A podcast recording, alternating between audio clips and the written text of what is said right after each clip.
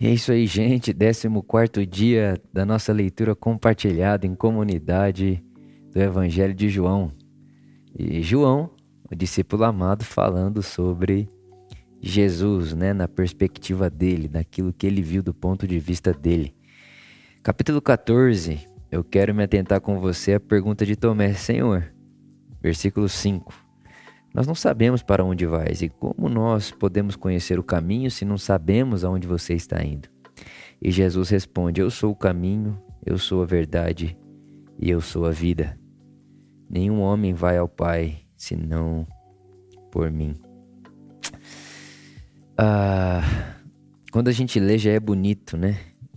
Eu sou o caminho, a verdade e a vida, mas tem uma coisa além é, do que a gente acha bonito aqui na nossa cultura, né, daquilo que nós sabemos.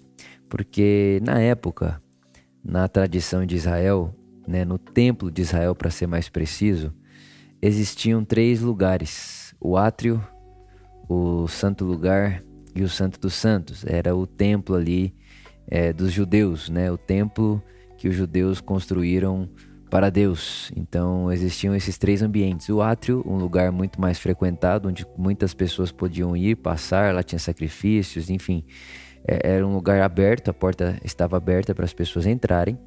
Aí do átrio você tinha o santo lugar. O santo lugar já não era mais para todo mundo, eram para pessoas selecionadas e pessoas de uma tribo específica chamada Levi, enfim, não dá para a gente entrar em toda essa questão aqui. E tinha o Santo dos Santos, e o Santo dos Santos sendo o lugar mais particular de todos, porque uma vez por ano ele era visitado por uma única pessoa, o sumo sacerdote. Né? Então, o templo de Israel, o templo dos judeus, ele era dividido dessa maneira: átrio, santo lugar e santo dos santos. E são três lugares, então existiam três portas ali, três portais ali. Né? E para você entrar no átrio, você passava por uma porta que na tradição eles chamavam aquela porta de caminho. Para você sair do átrio e entrar dentro do santo, do santo lugar, você passava por uma outra porta que eles chamavam de verdade.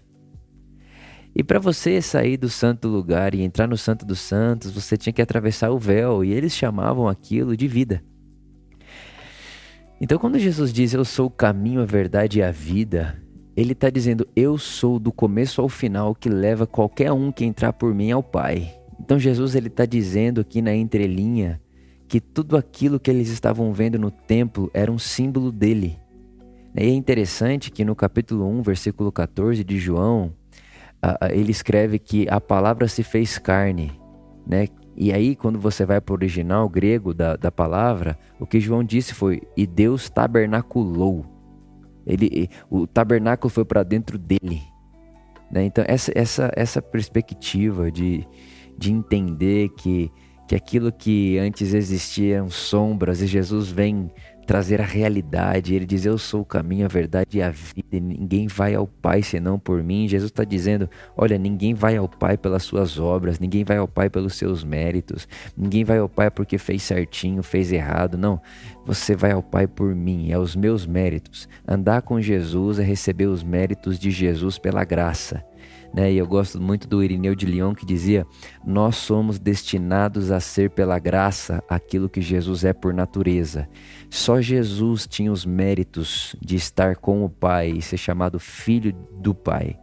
Mas nós recebemos pela graça aquilo que Jesus tem pelos méritos. Então a minha oração é que você não tente fazer o seu próprio caminho ao Pai, mas que você receba pela graça o caminho para nós aberto em Cristo Jesus. Amém.